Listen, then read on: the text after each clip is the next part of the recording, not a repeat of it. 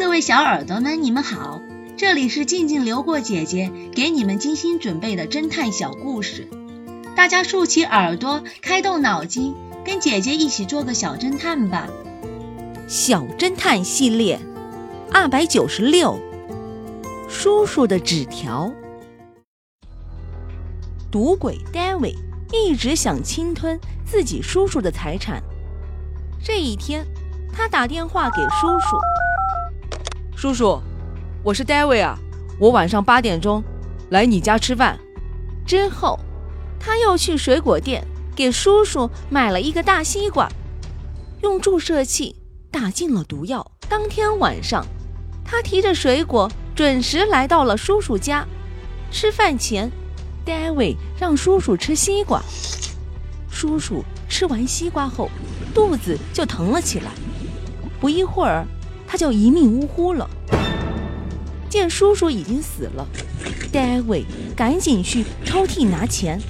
正当他准备离开时，他看见书桌上的便利签上写着“侄子 David 晚上八点来吃饭”这几个字。David 担心这会引起警方的怀疑，他就把那张纸撕下来带走了。他认为这件事做得非常完美，没有给警方留下任何线索。可是他一到赌场就被警方抓获了。小侦探们，你们知道 David 在哪里疏忽了吗？下集告诉你们答案哦。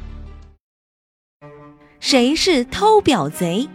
这个故事的真相是，X 神探是这样推理的：假如乙是小偷，那么其他的三个人都不是小偷。而甲说乙是小偷，所以甲讲了真话。既然乙是小偷，那么丁就不是小偷。